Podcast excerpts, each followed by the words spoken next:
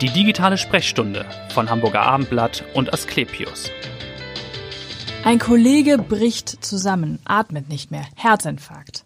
Wer von uns hilft? Wer kann da überhaupt helfen? Denn der letzte Erste-Hilfe-Kursus, der liegt bei den meisten von uns ja doch schon ein bisschen zurück, meistens vor der Führerscheinprüfung und die ist ja oft auch schon drei Tage her.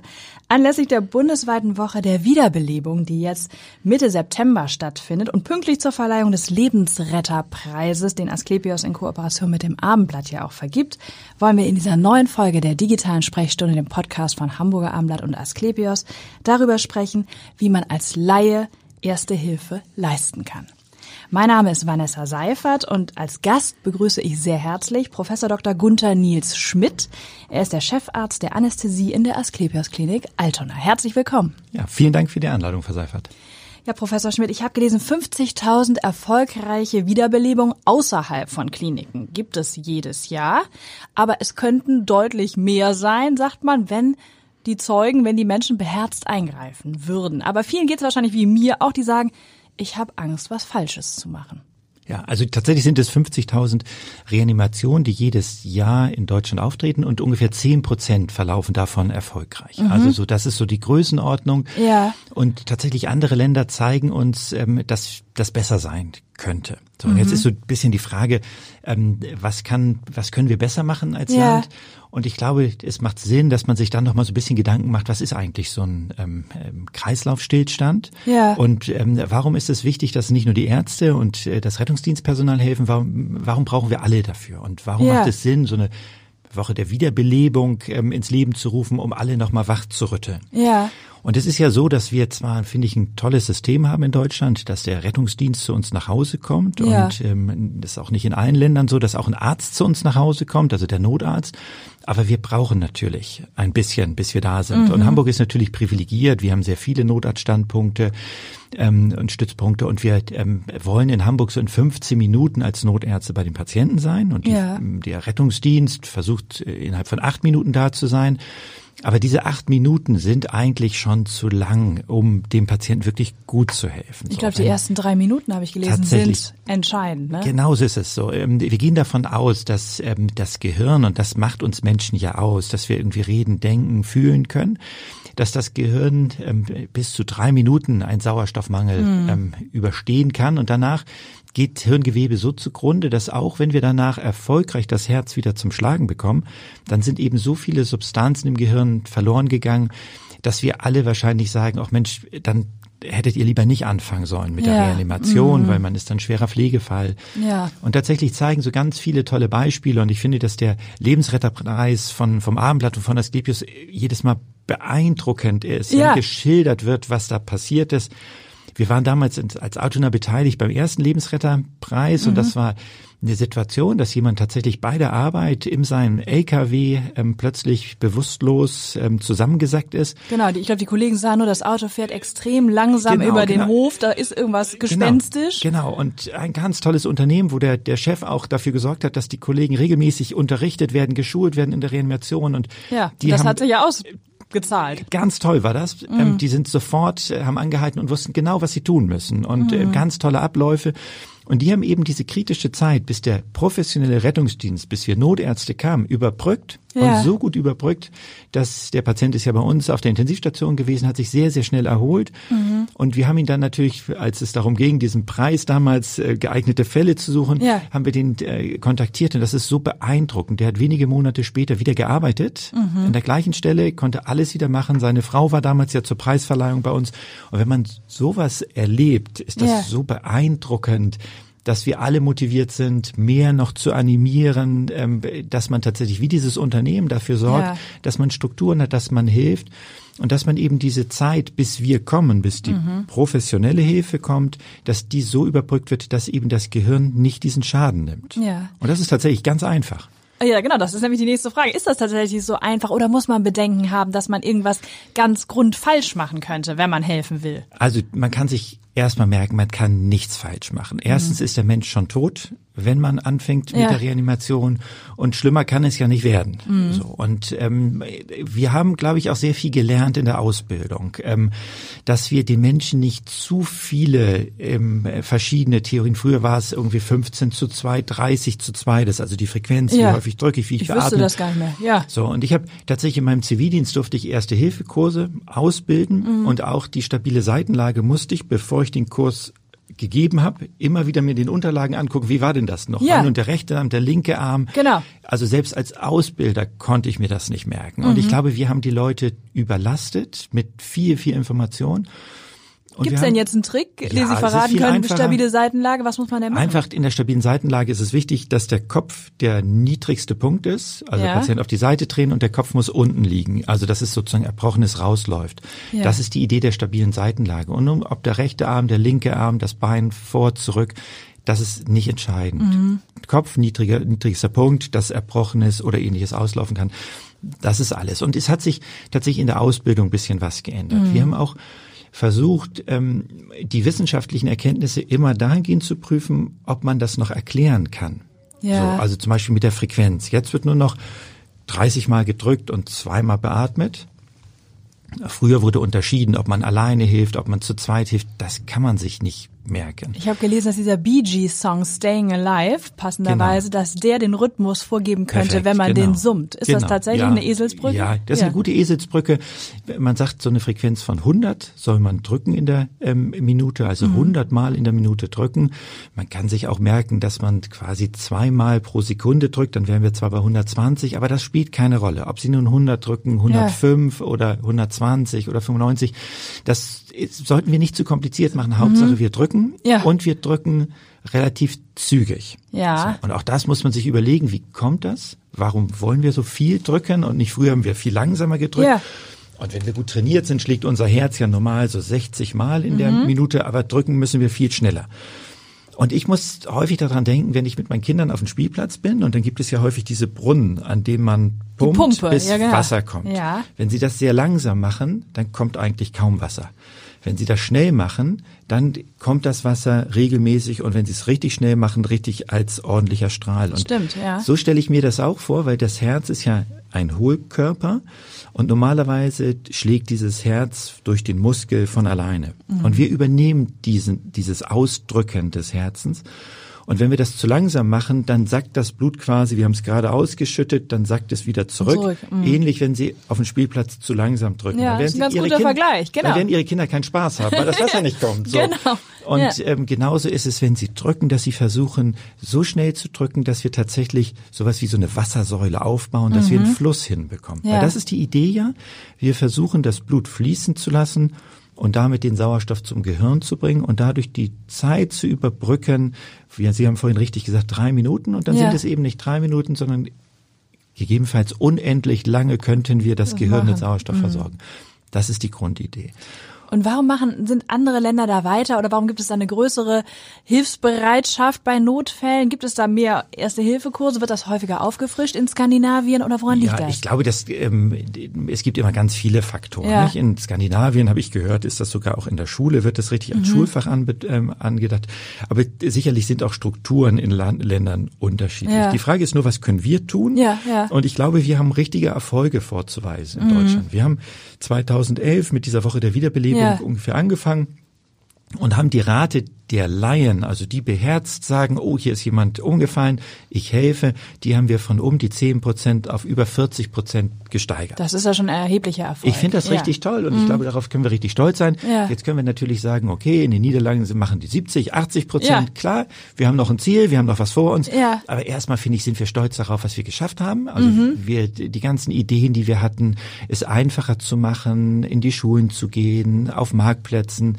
Ähm, das sind, glaube ich, gute Ideen. Ja. Ich kenne kaum jemand, der sagt, oh, ich müsste nicht mal wieder so ein Erste-Hilfe-Kurs Ja, genau, machen. das sagt, glaube ich, jeder. So, und ja. wenn man die sechs Jahre später trifft, sagen sie es immer noch und waren ja. nicht da. Das genau. heißt, wir müssen da irgendwie eine Idee haben, wie können wir das einfacher machen. Ja. So, wenn Sie jetzt einkaufen sind und da ist ein Stand aufgestellt und da ist das Rote Kreuz und so, und mhm. dann denkt man, ach Mensch, die fünf Minuten, die habe ja, ich jetzt. Okay, so, und es ist wirklich so einfach. Sie suchen sich den Brustkorb, die Mitte von beiden Seiten und dann drücken Sie. Und das kann man an der Puppe ganz gut üben. Ja. Und wenn Sie das geübt haben, dann fühlen Sie sich auch wieder sicherer. Und ich glaube, wir brauchen nicht immer so zwei Tageskurse dann machen. Die sind ganz toll und das sind ganz, ganz viele sehr engagierte, häufig ehrenamtliche Menschen, die diese Kurse anbieten.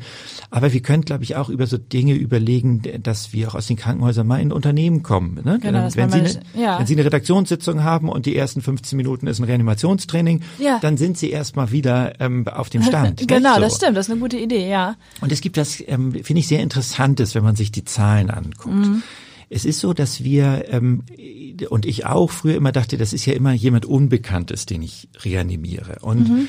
ähm, man macht sich extrem viel Gedanken über Mund-zu-Mund-Beatmung, Ja, ja, Mund zur genau. Nase und diese ganzen Diskussionen Ja, ja. darum. Und in Film wird das aufgenommen mit Mund-zu-Mund-Beatmung. Mhm. Und das, ehrlich gesagt, äh, wäre für mich auch eine große Hemmschwelle, ne? Jetzt Ja, jemand natürlich. Fremdes Mund-zu-Mund beatmen Genau. und so. Das verstehe ich alles. Und das haben, lassen wir aus der Ausbildung auch größtenteils raus, dass wir Okay, sagen, ja. Einfach drücken, durchdrücken, dann brauchen Also Sie erstmal auch nichts mehr- Herzdruckmassage. Herzdruckmassage. Ja. Und wenn Sie das machen, bis der Notarzt kommt, haben Sie extrem viel Gutes Mhm. ähm, getan. Und ich glaube, es macht Sinn, dass wir ähm, nicht so viel über diese Dinge reden und Das über gar den, nicht so theoretisch machen genau und ne? über den Unbekannten, der dann vielleicht eine Erkrankung hat. Also Ähm, alle Eventualitäten bedenkt und dann im Grunde gar nicht das und wenn man sich die tut. Mhm. Zahlen anguckt, das ist ganz interessant. Über 60 Prozent der Herz-Kreislauf-Stillstände passiert im familiären, im häuslichen Umfeld. So, ja. Also es sind gar nicht die Fremden, die Unbekannten, sondern es sind die, die uns am nächsten stehen. Mhm. Ja. Mhm. Das sind unsere Familienangehörigen. Die betrifft das und da sind wir in der Nähe. Und da spielt das ja alles gar keine Rolle, ob ich nun jemand Mund zu Mund oder sowas, Nee. das interessiert uns ja gar nicht. Nee, das stimmt. Eine andere große Gruppe ist tatsächlich dann der Arbeitsplatz. Ja. Das sind ja Kollegen, die haben teilweise über Jahre oder wie, wie beim Retterpreis, nicht? Das sind, man fährt vorbei und das sind die Kollegen, die Ja, natürlich, betroffen die, sind, ja. nicht? Im Sport kann das passieren und tatsächlich ein gar nicht so großer Teil, das sind die Reanimationen, die dann auf der Straße an öffentlichen Plätzen Mhm. stattfinden.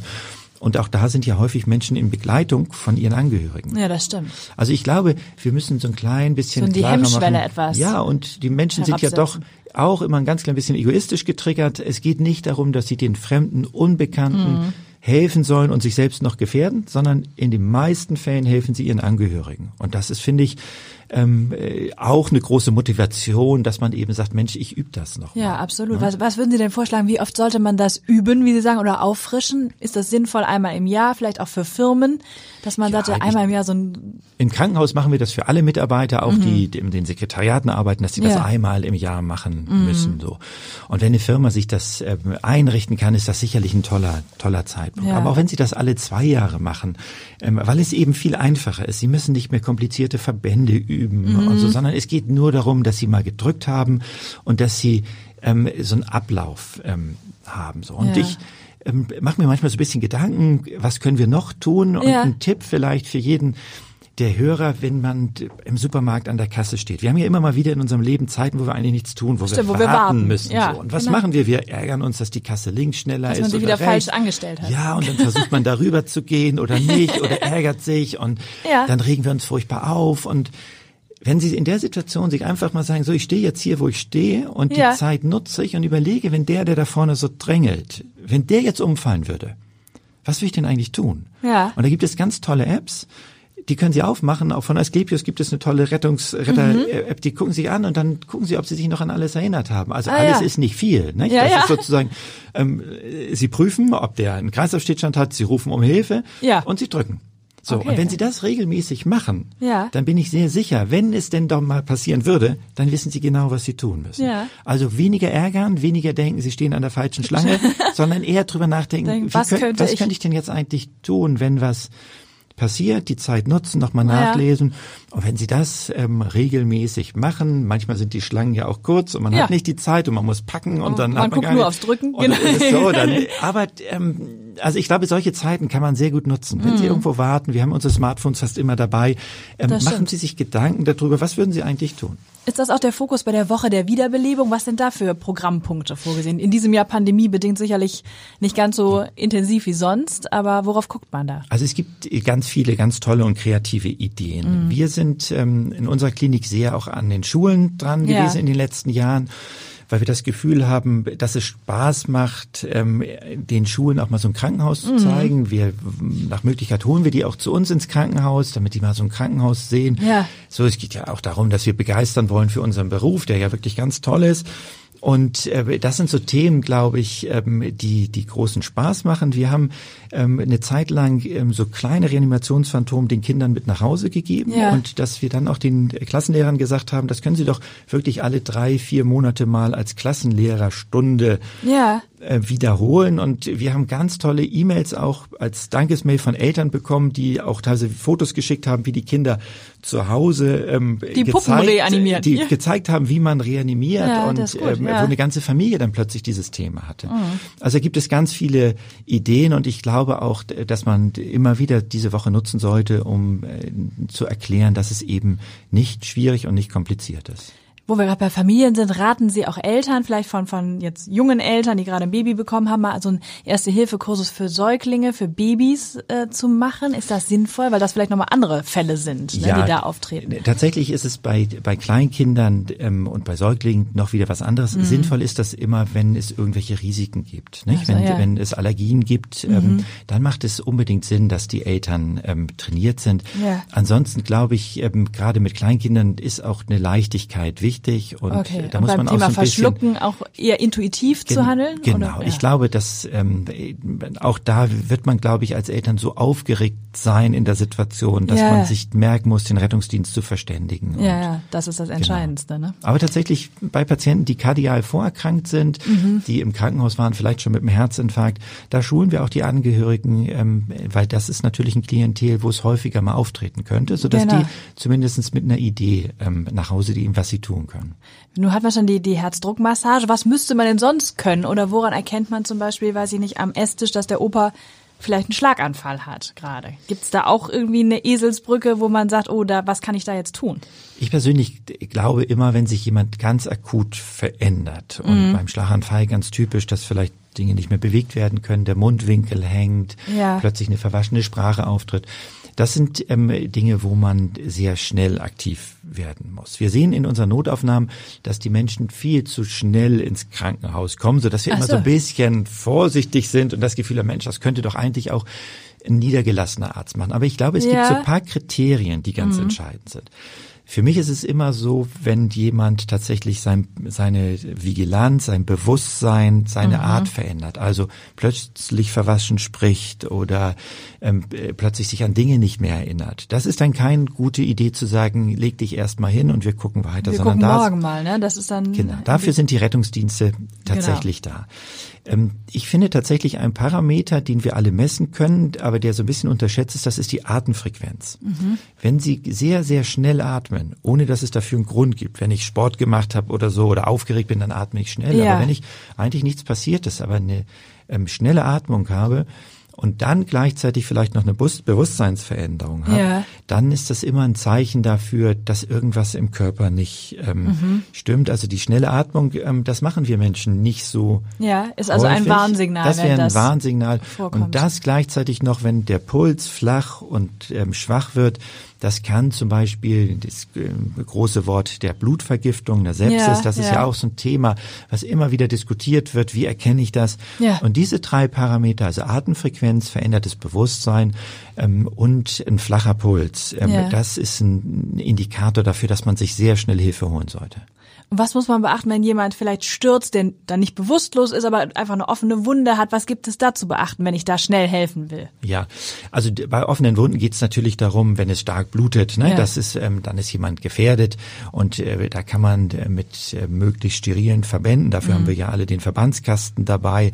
Da hat man die Vorstellung, dass man, wenn man von außen Druck aufübt, ne, Ja. das würden Sie ja auch machen, wenn eine Wasserleitung ähm, platzt, Fest dann würden Sie draufdrücken. Und Ja.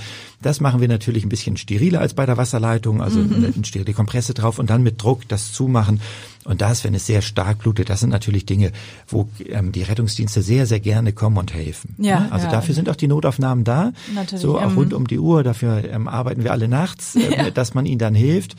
Ähm, aber ich glaube, wir dürfen auch nicht zu ängstlich ähm, äh, durch die Welt, Welt, das bremst dann auch, ne? Das bremst erstens und das überfordert dann natürlich Mhm. auch wegen, wenn man je, wegen jeder Bagatelle in die Notaufnahme geht. Aber Ähm, die Notaufnahmen sind sehr, sehr gut ausgebildet in unserer Stadt. Sie sind extrem gut ausgestattet und es ist ja auch beeindruckend in Hamburg, wie dicht man an der nächsten Notaufnahme ist. Das stimmt, das ist natürlich im Flächenland anders. Ja, ne? oder auf wenn man mal Land. im Urlaub ist und sich dann plötzlich mal Gedanken darüber macht, wenn man auch da an der Kasse steht und denkt, was würde ich denn jetzt tun? Dann denkt Und das man nächste mal- Krankenhaus ist anderthalb ja, Stunden tatsächlich, entfernt, dann oder? weiß man das gar nicht Ja, und ich freue mich dann immer, wenn ich äh, in Hamburg bin und weiß, wie, wie toll die medizinische Versorgung in dieser Stadt ist. Ja, das ist auch eine gute Überleitung, denn Sie haben auch ein ganz besonderes Konzept entwickelt, glaube ich, ein Simulationszentrum für das Training von Notfällen, ne, wo Sie Ärzte und auch klinisches Personal schulen, so ein bisschen wie ein Pilot im Grunde, der im Simulator, sagen wir mal, den schwierigen Landeanflug auf San Francisco übt. Kann man sich das so Genau. vorstellen? Also da haben ja. wir, glaube ich, in den letzten Jahren wahnsinnig viel von der Luft- Luftfahrt ähm,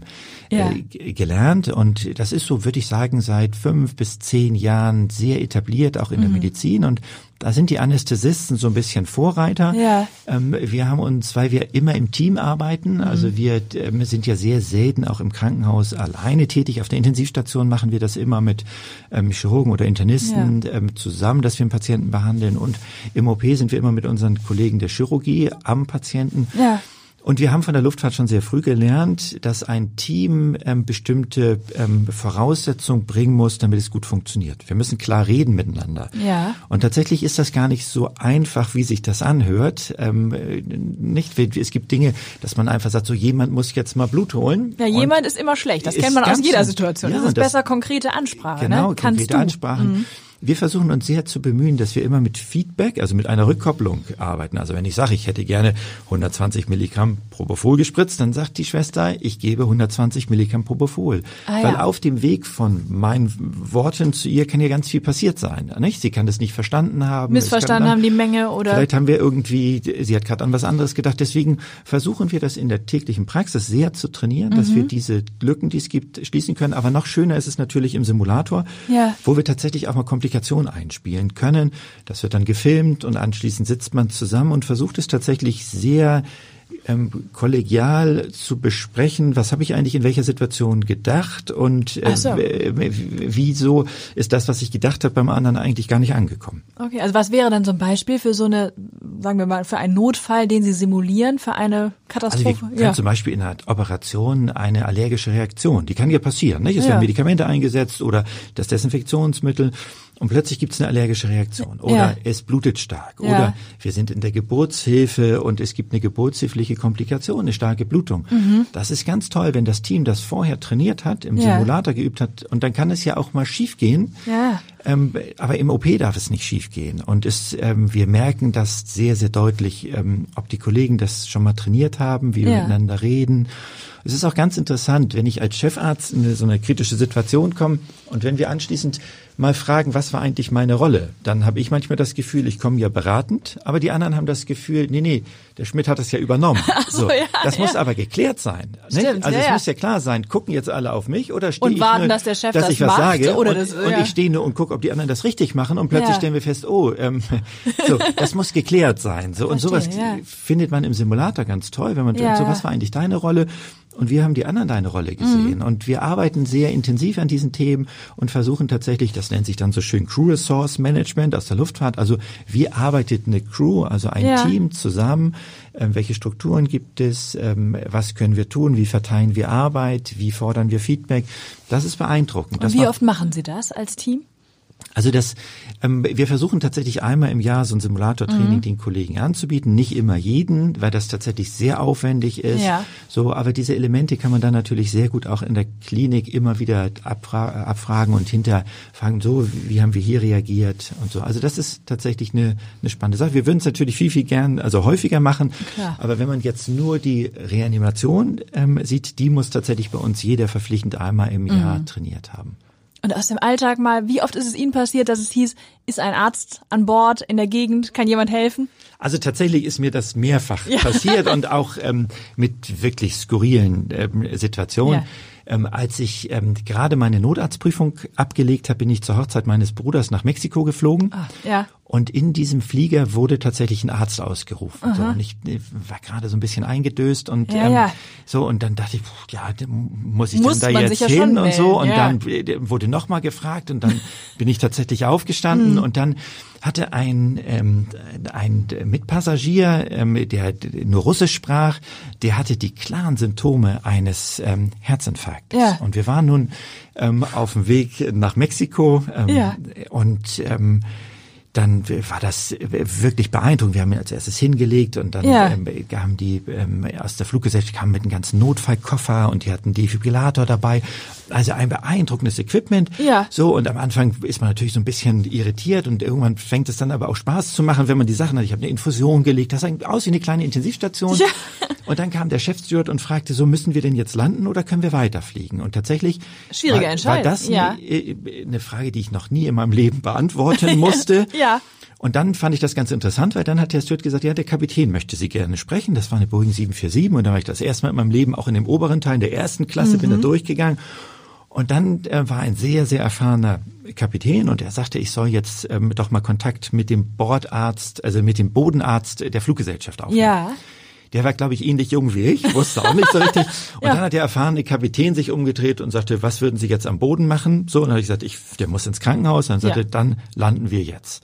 So, und dann sind wir in Goose Bay, was ich nicht wusste, dass es das gibt. Das ist in Kanada, Ja. ein Militärflughafen. Okay. Sind wir gelandet. Die Passagiere hatten alle Sommerklamotten, aber wir im Sommer. und, so, und wir sind ähm, in Goose Bay im tiefsten Winter gelandet, rechts und links ganz hohe Schneeverwehung. Oha, ja. Und dann wurde ähm, der Patient mit unserer Hilfe, also alle haben mitgeholfen, rausgetragen auf so einer Trage. Und dann Mhm. stand dieser Rettungswagen noch so 15 Minuten auf dem Flughafen.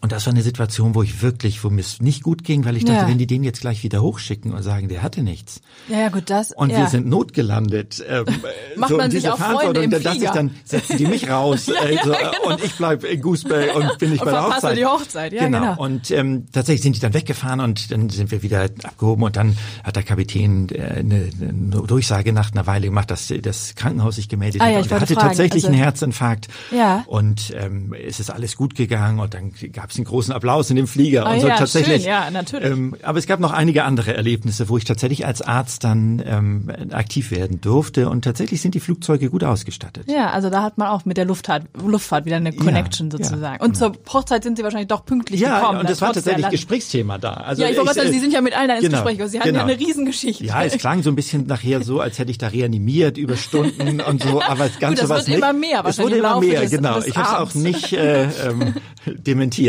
Genau. Vielleicht wollen wir noch mal ganz kurz auf Ihren wissenschaftlichen Schwerpunkt kommen. Sie haben ja auch international publiziert zur Patientensicherheit, glaube ich, ist Ihr Schwerpunktthema. Und da ging es um die Vermeidung zu flacher Narkosen. Was bedeutet das? Also, dass der Patient nicht weg genug ist? Ja, sozusagen? tatsächlich Mhm. ähm, haben wir uns, oder, oder so eine ganz große Sorge, und wenn man sich so historisch anguckt, seit wie vielen Jahren es eigentlich die Vollnarkose so gibt und was die Ja. Sorgen waren. Früher gab es tatsächlich Sorgen, dass es zur Explosion im OP-Saal kommt durch die Gase, die wir benutzt haben. Und damals war es ja wirklich ein, ein Quantensprung, dass man keine Schmerzen mehr haben musste. So, und als sich das alles so ein bisschen stabilisierte und die Ansprüche berechtigterweise höher waren, da wollte man natürlich auch gar nichts mehr mitbekommen. Und es gibt beeindruckende und auch bedrückende Schilderungen von Menschen, die während der Operation alles miterlebt haben, aber sich nicht bewegen konnten. Ja. So. Und das kann zu so einem posttraumatischen Stresssyndrom führen, also eine richtig auch lebensbedrohliche Belastungssituation, dass Menschen Albträume bekommen, nachts immer wieder aufwachen, Ja. ähm, Schlafstörungen entwickeln. Und das ist tatsächlich ein, ein großes Problem. Und Mhm. ähm, wir haben vor vielen Jahren ähm, sehr intensiv uns als Anästhesisten damit beschäftigt, Ja. weil wir den Menschen natürlich was Gutes tun wollen und Genau. sie nicht anschließend, dann ist zwar die Operation gelungen, aber sie können nicht mehr schlafen und nicht mehr richtig am Leben teilnehmen, Ja. sodass wir ähm, sehr viel Gedanken uns gemacht haben, wie wir das sicherstellen können, dass die Menschen nichts mitbekommen. Mhm. Und eine, eine spannende Idee ist dabei, ähm, die Hirnströme, also die hirnelektrische Aktivität während der Narkose zu messen. Und wir wissen schon sehr, sehr lange, dass die sich ähnlich wie im Schlaf absenkt, also dass Ja. man tatsächlich die Wirkung unserer Hypnotika sehr gut sehen kann. Und das fand ich immer extrem faszinierend, weil das tatsächlich ja was mit Patientensicherheit zu tun hat. Und ähm, das ähm, ist, finde ich, mittlerweile so, dass man sagen kann, unser Wissensstand, dass wir mit einer sehr, sehr hohen Wahrscheinlichkeit davon ausgehen können, dass die Menschen nichts mehr mitbekommen, Ja. dass wir das überwachen können und dass wir tatsächlich nach meiner Einschätzung so sichere Narkosen zurzeit machen wie noch nie Ja. ähm, zuvor. Das ist ja Also auch eine beruhigende Botschaft nochmal. ja, witzigerweise dreht sich das gerade so ein klein bisschen, weil wir uns jetzt sehr intensiv mit dem älteren Patienten ähm, beschäftigen. Weil wir, wenn Sie einen Säugling narkotisieren, ist das was sehr, sehr Besonderes. Und wenn Sie einen Erwachsenen ähm, äh, narkotisieren, ist das auch was Besonderes. Aber wenn Sie dann einen älteren ähm, ähm, Menschen betäuben, Ja. dann ist der Unterschied rein optisch zwischen einem 60- oder 50-Jährigen und einem 80-Jährigen, ne, das ist Ja. beim Säugling schon was anderes, dass Klar. Sie wissen, oh, hier muss ich jetzt alles nochmal anders mir machen, angucken, ja. vorbereiten, so. Und ich finde, dass wir in den letzten Jahren die älteren Menschen so ein bisschen vernachlässigt haben und die eigentlich auch wie normale Patienten, erwachsene Patienten behandelt haben. Ja. Und wenn Sie so ein EEG messen, äh, und was machen wir ja, um eine zu flache Narkose eigentlich Eben zu zu verhindern, vermeiden, ja. dann stellen Sie aber auch fest, dass gerade bei den älteren Patienten die Narkose in vielen, vielen Fällen eigentlich viel zu tief ist. Ach so. So, ja. und jetzt dreht sich das gerade so ein bisschen Ja. in den letzten Jahren, dass wir diese EEG-Messung nicht mehr nur nutzen, um die zu flache Narkose zu verhindern, sondern auch um die zu tiefe Narkose Ah, zu verhindern. Weil wir ja immer mehr auch ältere Patienten ähm, ähm, betreuen und auch ähm, behandeln wollen. Und ich glaube, wir müssen extrem darauf aufpassen, dass wir für die eine sehr individuelle Mhm. Narkose machen. Und wir kennen alle die über 80-Jährigen, die komplett im Leben stehen, die teilweise noch Sport machen. Und man kennt auch über 80-Jährige, die im Pflegeheim sind und die Natürlich. das nicht mehr also machen eben sehr können. individuell, ne? Es ist sehr individuell und wir müssen uns darauf einstellen. Und auch da ist dieses EEG ein ganz tolles Instrument, um die Wirkung unserer Medikamente abzuschätzen. Ich glaube, die Erfahrung eines Anästhesisten ist wahnsinnig wichtig. So, also das wird, glaube ich, auch nie so sein, dass das eine Maschine übernehmen kann, was wir an Ja, Erfahrung was ja gut ist, ne, weil es- ja, das finde ich auch so. Äh, weil ich meinen Beruf sehr gerne mag Ich und auch und äh, das auch noch ein bisschen machen wollen. ja, genau, und es auch so tolle junge Anästhesisten gibt. Also ich glaube, den Anästhesisten wird es immer ähm, benötigen, weil man Ja. Erfahrung braucht. Aber die Messwerte zeigen uns eben, dass Menschen doch sehr, sehr unterschiedlich sind. Und da ist tatsächlich das EEG ein ganz toller Hinweis darauf, dass wir ähm, unsere Medikamente sehr individuell Ja. steuern müssen. Und ähm, manchmal mache ich auch Narkosen und denke, das geht eigentlich gar nicht mit so wenig. Ähm, Und da ist so ein EEG, finde ich, was ganz Tolles, dass Mhm. Naja, ich klar, mich, das ja mir sicher bin. So. Und ich glaube, wir tun den älteren Menschen viel, also einen großen Gefallen, wenn wir tatsächlich die Medikamente richtig steuern. Und es gehört noch viel mehr dazu für die älteren Menschen. Wir müssen noch mehr darauf achten, dass sie nicht auskühlen in der Narkose. Wir versuchen sie sehr aufwendig zu wärmen ähm, bei uns im Krankenhaus, damit sie tatsächlich nicht frieren, wenn sie aufhören. So Wundheilungsstörungen ähm, äh, sollen nicht auftreten. Wir versuchen besonders kurzwirksame Medikamente einzusetzen. Und ähm, das ist, glaube ich, ein Feld, was die nächsten Jahre noch Ja. wichtiger wird, ähm, dass wir uns um die älteren Menschen kümmern. Es gibt nicht wenige, die tatsächlich mit einem Delir, so ein früher Ja, richtig. Das, haben wir, glaube ich, in einer Folge auch schon mal besprochen. Ja, Dieses Delir ist ja auch zumindest auch eine Angst, äh, kann das und, auftreten. Und eine ne? berechtigte Angst. Und früher hat man ja das als Durchgangssyndrom, Richtig, was ich genau. eigentlich Mhm. als Wort ganz toll finde, weil tatsächlich äh, die aller, allermeisten gehen da durch und Ja. dann ist auch wieder gut. Mhm. Ähm, aber wir geben uns sehr viel Mühe, das zu vermeiden und zu überlegen, was können wir da tun und die gute Dosierung unserer Medikamente, aber auch eine sehr partnerschaftliche Arbeit mit unseren Operateuren, dass sie Mhm. tatsächlich Verfahren anwenden, die nur kurz dauern, dass wir Genau. Blutsparen arbeiten, dass wir uns sehr intensiv um eine Schmerztherapie kümmern. Wir versuchen sehr viel auch regionalanästhesiologische Ansätze zu wählen, also Ja. nicht nur eine Allgemeinanästhesie, sondern häufig kombiniert mit einem Block oder einem Katheterverfahren, wo wir versuchen, die Schmerzen da zu hemmen, ähm, Also wo sie entstehen, lokal betäuben. Mhm. betäuben. Und das zu kombinieren, und das ist, glaube ich, bei den älteren Patienten extrem ähm, wichtig. Und wir haben wirklich beeindruckende Erfolge auch, dass die Menschen dann doch eben nicht einen Durchgang haben, sondern sehr schnell wieder mit den Angehörigen telefonieren und sich unterhalten können. Und das macht uns viel Spaß. Ja, dass sie mit äh, Herz und Leidenschaft Anästhesist sind, das hört man ja, das merkt man auch. Das ist schön. Ja, würde ich sagen. Warum haben Sie sich für den Fachbereich entschieden? Ach, Tatsächlich in der Schule war mir nicht so ganz klar, ob ich Lehrer werden will Aha, ja. oder ob ich Arzt werden will. Ja. Wobei ich nicht so richtig wusste, was ein Arzt eigentlich macht. Ich hatte Kontakt zum Orthopäden, das fand ich beeindruckend. Der Ja. hat mich geröntgt, eine Salbe verschrieben. Da dachte ich, das kriegt man hin. So und dann habe ich aber gesagt, ich mache meinen Zivildienst im Re als Rettungssanitäter Mhm. im Rettungsdienst, weil so wie so viele nicht wissen, kann ich denn eigentlich Blut sehen? Das ist ja so eine Ja, Frage. ne? richtig, oh Gott, das ja. kann ich nicht. Und ehrlich gesagt, ich konnte das auch nicht, war da fest von überzeugt, aber dann dachte ich, ich mache jetzt mal meinen Zivildienst als Rettungssanitäter. Ja. Und ich war in Eutin in der Rettungswache und da gab es ähm, ähm, Notärzte, die von den Internisten gestellt waren und die auf dem Hubschrauber kamen aus der Anästhesie. Mhm. Und die einen sind in Birkenstock-Sandalen zum Einsatz gekommen und die anderen richtig im Overall. Und mhm. da war für mich äh, der Entschluss gefasst, dass ich Anästhesist werde, weil ich Doch lieber der Overall. Genau, ja. und die, die richtigen Schuhe und nicht Birkenstock-Schuhe. Und, und der Heli. Und der, genau, Hubschrauber. Und ähm, da war, also ich wollte unbedingt Notarzt werden. Ja. Das war, habe ich damals äh, für mich beschlossen. Mhm. Und ich wollte von Anfang an Anästhesist werden. Ja. Und das hat ähm, zwischendurch hatte ich mal so ein bisschen mit Kardiologie überlegt und Pädiatrie. Also eigentlich mhm. immer, wo ich formuliert habe, das wollte ich, dann fand ich auch spannend. Ja. Ähm, aber Anästhesie war es von Anfang an und ich bin ganz froh, dass ich das gemacht habe und würde das auch ähm, wieder machen und auch vielen empfehlen, das zu tun. Das ja. ist ein ganz, ganz toller Beruf. Ich glaube, die Patienten sind auch sehr froh, wenn sie zu Ihnen kommen und sagen, wenn Sie nicht Arzt geworden wären, dann wäre Fußballtrainer vielleicht noch eine Option gewesen. Das machen ja, Sie zumindest nebenbei, ne, ja, mit der Jugendmannschaft. Ja, ich bin mehr der Betreuer des Ganzen. Also Trainer kann ich nicht, weil ich selbst gar nicht richtig Fußball. Ich wasche die Trikots. Ach was? Und, ähm, von, von Ihrem Sohn? Dann, von meinem Sohn, von der Mannschaft, von Altona 93, also Oha. ganz in der Nähe vom Krankenhaus. Ja. Und ähm, ich bin dafür da, dass äh, alles da ist. Und, und Mannschaftsarzt machen Sie auch nebenbei. Ja, und das ähm, ist ja so ein bisschen umstritten, was man bei Kindern machen sollte. Ja. Nicht? Aber ähm, weil man auch gerade als Vater so ein bisschen das Gefühl hat, die Kinder sollen ja spielen, aber manchmal ist es viel sinnvoller, die machen eine Pause. Ja. Aber tatsächlich, ähm, nee, zum Trainer hat es bei mir nicht gereicht, aber ähm, als äh, Betreuer stehe ich da und nah trage die dran. Tasche. Und welche, und, welche äh, Mannschaft ist das bei Altona 93? Das ist eine, äh, die zweite D-Jugend, also in der Jahrgang 2009, eine mhm. Beeindruckend tolle Mannschaft. ähm, wir werden noch viel davon lesen. Ja, ich bin sicher. Ich bin sicher. ich danke Ihnen ganz herzlich, dass Sie da waren, dass Sie so toll aufgeklärt haben über die Wiederbelebung und über viele andere spannende Themen. Vielen, vielen Dank, Professor Schmidt war das. Und hören Sie gern wieder rein in die nächste Folge der digitalen Sprechstunde. Vielen Dank. Dankeschön. Weitere Podcasts vom Hamburger Abendblatt finden Sie auf abendblatt.de slash podcast.